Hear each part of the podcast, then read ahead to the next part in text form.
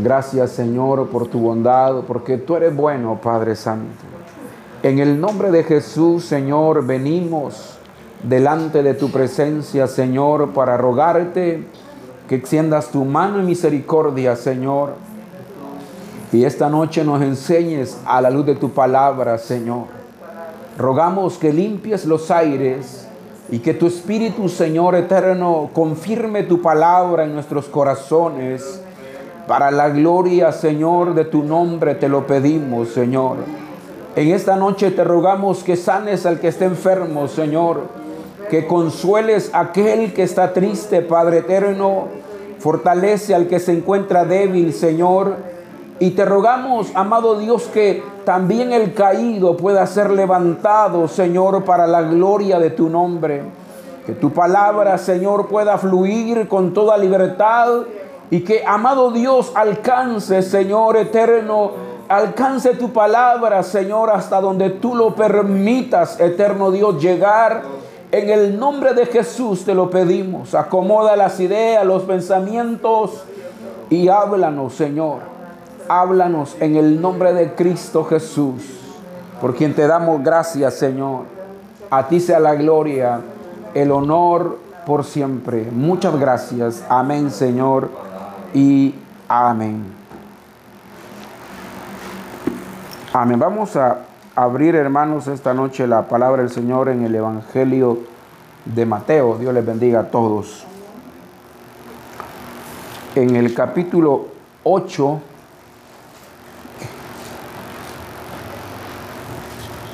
Evangelio de Mateo capítulo 8 versículo 5.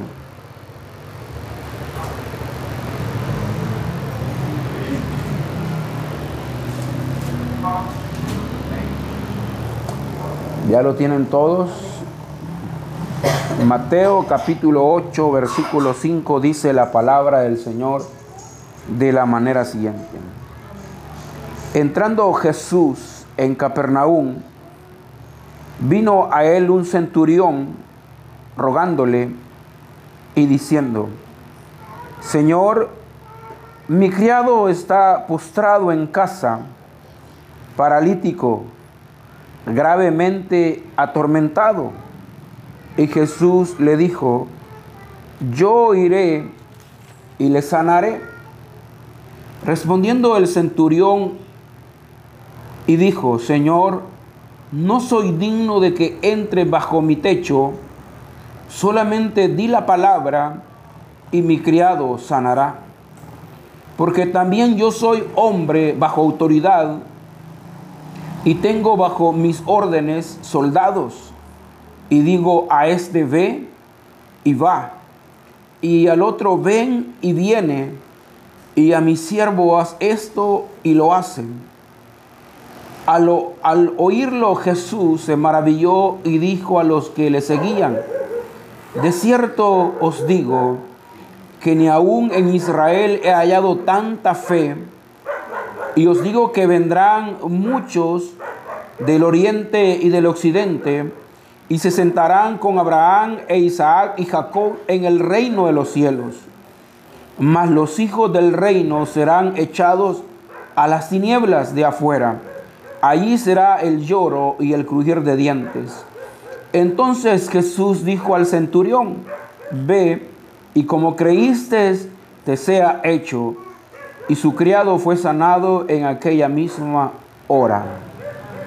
Amén. El tema de hoy, la más grande fe. Eh, la semana pasada empezamos a hablar ya de, de este tema de la fe el tema central de este trimestre es fe sin dudar. Eh, el tema de hoy, hermanos, nos va a dejar una enseñanza, mm, creo, a todos, porque el relato que hoy hemos leído nos muestra de cómo un centurión, una persona que no era judía, se acercó a Jesús Jesús mismo dijo en Mateo 15, 24 que Él había venido a las almas había venido a las ovejas más bien de Israel, que a ellos había venido. Sin embargo, no solamente este relato que hoy leemos del centurión se menciona en la Biblia, sino que hay más encuentros donde Jesús tuvo que ver con personas que no eran de Israel y donde nosotros vemos a Jesús intervenir con su misericordia, con su bondad, haciendo el favor a aquellas personas. Esto que, esto que estoy diciendo nos hace pensar a nosotros de que la fe no tiene límites. En, cuanto a nacionalidad, la fe tiene un alcance inagotable.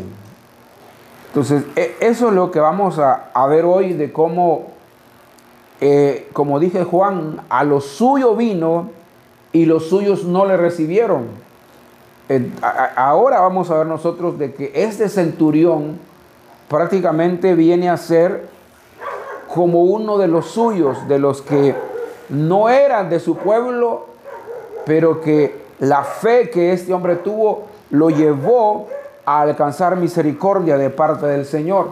Si nosotros eh, prestamos atención en el versículo 5, la Biblia nos habla a nosotros de un centurión. Estos eran servidores de Roma. Este personaje que aquí se menciona, o más bien todos los centuriones que en la Biblia se mencionan, eh, tenían bajo su custodia 100 soldados. Y la Biblia presenta, de la mayoría de ellos, la Biblia presenta que eran personas ejemplares, que no eran personas eh, malintencionadas, sino que el perfil de ellos eh, era un perfil, podemos decir así, adecuado, no, no podemos decir perfecto, pero, pero que generaba confianza a todas las personas. Y en este relato, Mateo nos dice a nosotros que ese centurión se acercó a Jesús. Y fíjense que estaba pensando eh, hace un momento de cómo, cómo este centurión aplica a lo que ya le mencioné, porque ¿quién se va a preocupar por la, la salud, por el bienestar de un sirviente? O sea, en el tiempo que nosotros vivimos, ¿Quién, quién de nosotros se, ve que se preocupe un rico, por ejemplo, por sus empleados y que esté preocupado por, por la salud de ellos? En cambio, en este caso vemos que el centurión fue a buscar a Jesús.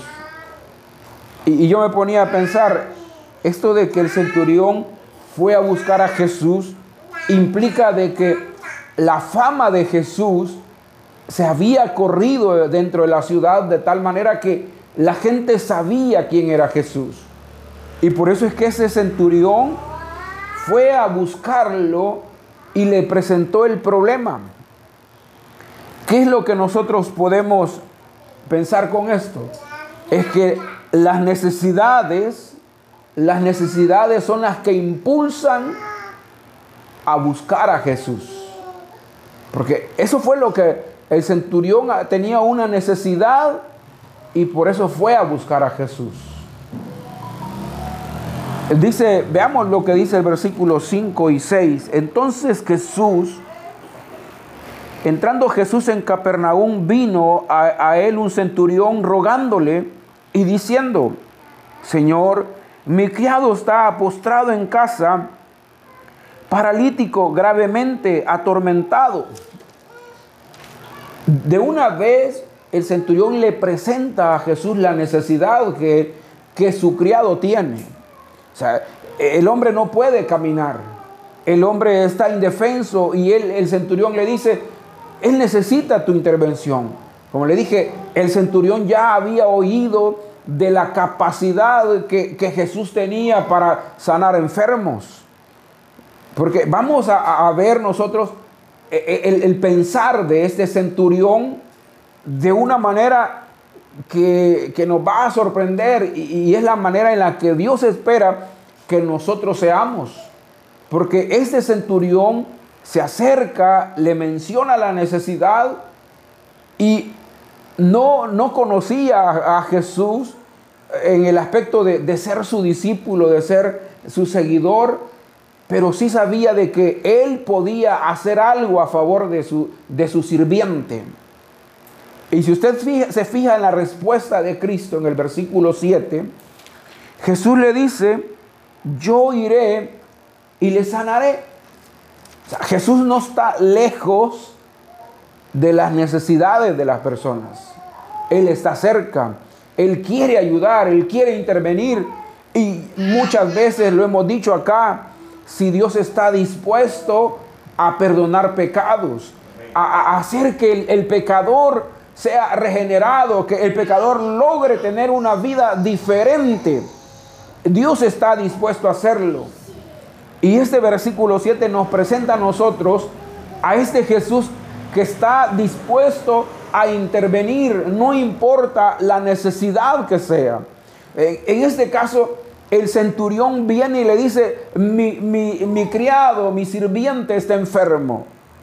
Pero podríamos nosotros pensar de que no es el criado el que está enfermo, sino que soy yo el que estoy enfermo, pero el poder venir delante de Jesús y decirle, Señor, sana mi cuerpo, o poderle decir, Señor, prohíbe porque estoy necesitado. La, la idea es que si nosotros tenemos necesidad, tenemos que acercarnos a Jesús.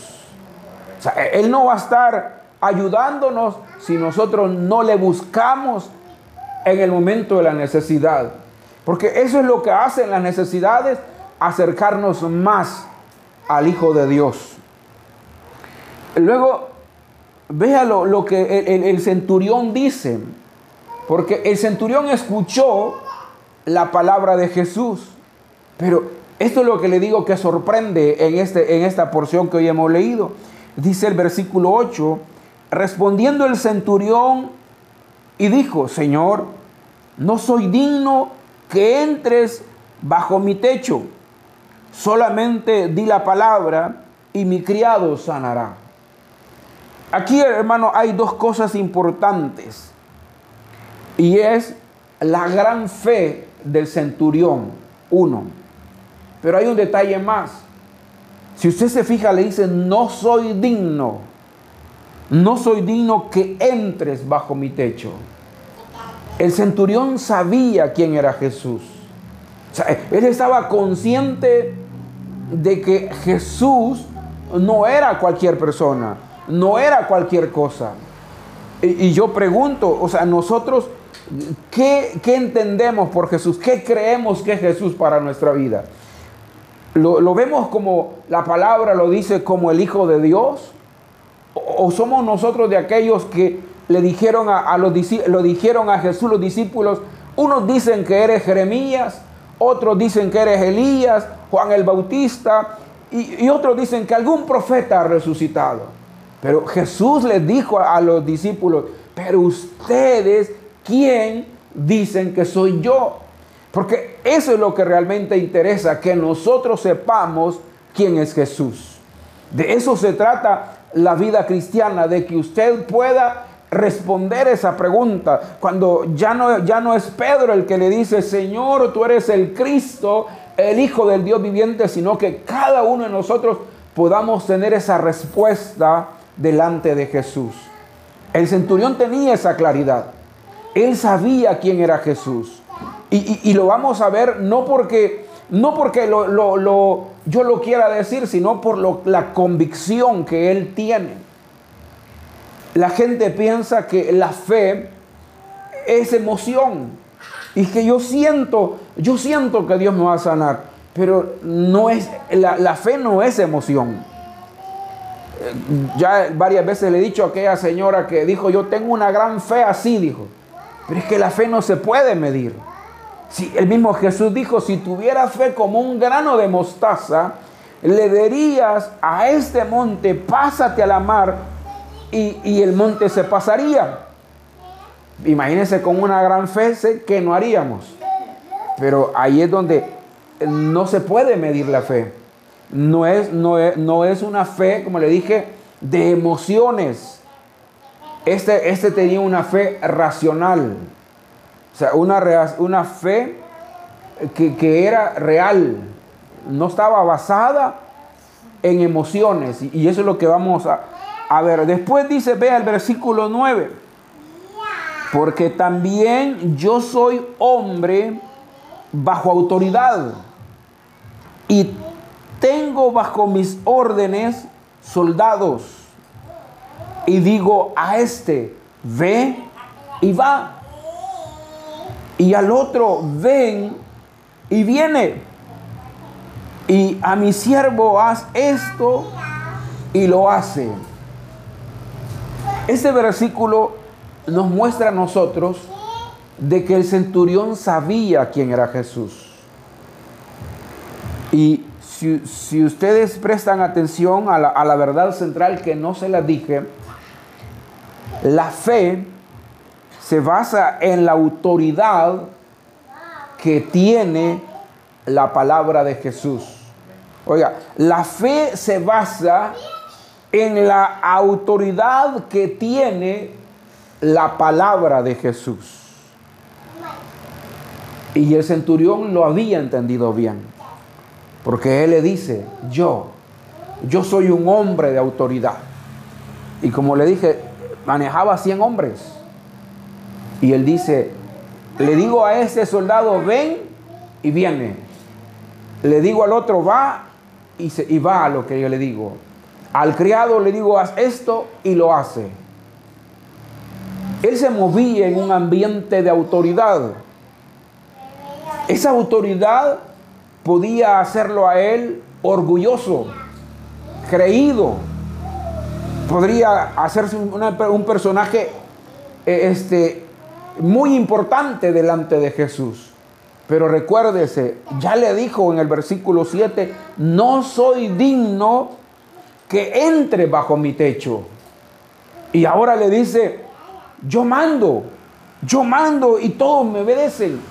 Ahora bien, ¿qué es lo que, qué es lo que él está diciendo? ¿Qué es lo que le está diciendo el centurión? A la respuesta de Jesús, voy a ir. Y él dice, no, no es necesario que tú vayas a donde está mi siervo. yo no soy digno de que entres a mi techo. ¿Por qué razón? Porque yo soy bien claro, le dijo, que yo doy órdenes y las órdenes que yo doy se llevan a cabo. ¿Qué es lo que le está diciendo el centurión? Si tú dices la palabra, esa palabra que tú digas tiene autoridad. Y aunque no vayas a la casa del siervo, mi siervo va a sanar es que esa, esa palabra, esa palabra que Jesús dice, es la que tiene autoridad. O sea, no es, no es que Jesús tenga que venir corporalmente y nosotros tenemos que verlo físicamente para poder creer en Él. Sino solamente basta oír la palabra que viene de la boca de Dios mismo y nosotros poder creer que es palabra de Dios y es palabra que tiene autoridad. Eso es lo que está diciendo el centurión. Digo, la enseñanza para nosotros es que seamos como el centurión. Seamos como el centurión y creamos a la palabra de Dios. Porque esta palabra que Jesús habla tiene poder. ¿Se recuerdan en aquella, en aquella ocasión que Jesús le dijo a sus discípulos, pasemos al otro lado? Y vino una, y vino una, una gran inundación, dice la Biblia, a la embarcación donde iban los discípulos. Y Jesús, por estar predicando, Jesús se quedó dormido junto a la, a la pope en una banquita, él se durmió porque estaba fatigado. Y a medida el tiempo avanzaba, los discípulos sentían que se morían porque el agua estaba llenando la barca. A un momento en que ellos llegaron y despertaron a Jesús y le dijeron, Jesús, sálvanos que nos vamos a morir. Jesús no lo reprochó porque lo despertara, pero sí les hizo ver que eran hombres de poca fe. ¿Y por qué les dijo que eran hombres de poca fe? Porque prestemos atención. Ahí lo buscan en su casa, está en ahí está en la Biblia, que no recuerdo dónde, pero ahí después se lo voy a dar. La palabra que Jesús le dijo a los discípulos fue: "Pasemos al otro lado." Yo pregunto, ¿esa palabra está clara o, no, o hay, hay dudas en lo que Jesús dijo. Está clara. Pasemos al otro lado. Pero en medio de la tormenta, los discípulos sentían que se morían. Ahí podemos ver que los discípulos no tenían confianza en la palabra. Y es lo que hoy, hoy el centurión nos está diciendo a nosotros, que hay que tener confianza en la palabra de Dios. Que hay que tener seguridad de que lo que Él ha dicho lo va a hacer. Porque Él no depende de nuestra capacidad, Él no depende de, nuestro, de, nuestras emociones, Él no depende de lo que nosotros podamos hacer, Él depende de su capacidad para hacer las cosas. Lo único que nos pide es que tengamos fe. Eso es lo que Él nos pide a nosotros, que tengamos fe. Por eso es que Hebreo dice, sin fe es imposible agradar a Dios. O sea, nosotros podemos venir delante del Señor y pedirle las cosas que nosotros creamos que es necesaria. Pero entendamos que el centurión fue humilde delante de Dios. O sea, no vino a exigirle, no vino a, demandarle, haz esto. Como aquellos que allá en el desierto le dijeron a Moisés, danos agua, danos agua. E, el Dios de Israel nos trajo aquí a morir al desierto. Estaban exigiendo, pero no es esa la forma de, de agradar a Dios, sino es un estado de humildad en un estado de humildad, reconociendo su grandeza, reconociendo que Él, Él es la máxima autoridad que existe en el mundo y que fuera de Él nadie puede salvarnos. Esa es la lección que el centurión nos deja a nosotros. Luego dice la palabra del Señor, versículo 11 y 12. Y os digo, al oírlo Jesús se maravilló y dijo a los que le seguían, de cierto, de cierto os digo, que ni, ni aún en Israel he hallado tanta fe. Y os digo que vendrán muchos del oriente y del occidente y se sentarán con Abraham e Isaac y Jacob en el reino de los cielos. Mas los hijos del reino serán echados a las tinieblas de afuera, ahí será el lloro y el crujir de dientes. Lo que Jesús está diciendo, fíjese, uno está maravillado de quién? De la fe del centurión. O sea, porque él está mostrando fe. Y es que la fe, como le dije, no es emoción. Eso no es fe. La fe es convicción. Esa es la fe. La convicción, como dijo Job, aunque él me matare, en él esperaré.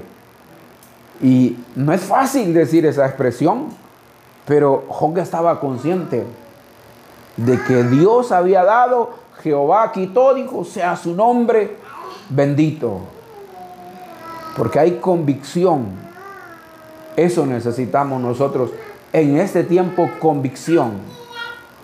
Jesús en estos versículos 10 y 11, él dice que está maravillado del centurión porque en Israel no encontró esa fe tan, pero tan real, tan grande, puedo decirlo, como en este centurión. Y este centurión era romano, no era de Israel. Si los mismos, a los mismos discípulos les costaba creer las maravillas del Señor. los fariseos, los seduceos, los escribas, todos ellos eh, eh, cuestionaban al Señor y ponían en duda lo que hacía. Pero este centurión ha dicho algo muy real. Tu palabra es autoridad. Yo tengo autoridad, le dijo, pero tú tienes autoridad. Y solo basta que tú digas la palabra y mi siervo se va a sanar. Y lo que el Señor dice es que al reino, a los hijos del reino, se les quitó la oportunidad. Y usted sabe que en este tiempo Israel todavía sigue esperando al Mesías.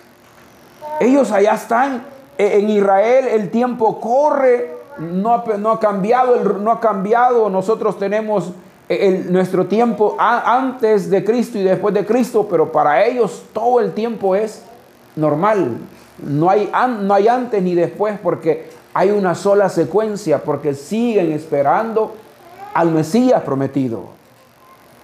Y la palabra del Señor lo dice. En el libro de Zacarías dice la palabra que cuando el Señor venga a Israel, se va a parar, se va a parar en, e, e, e, él en la tierra y cuando los israelitas lo vean, le van a ver las heridas en sus manos y le van a decir, ¿y qué te pasó en tus manos?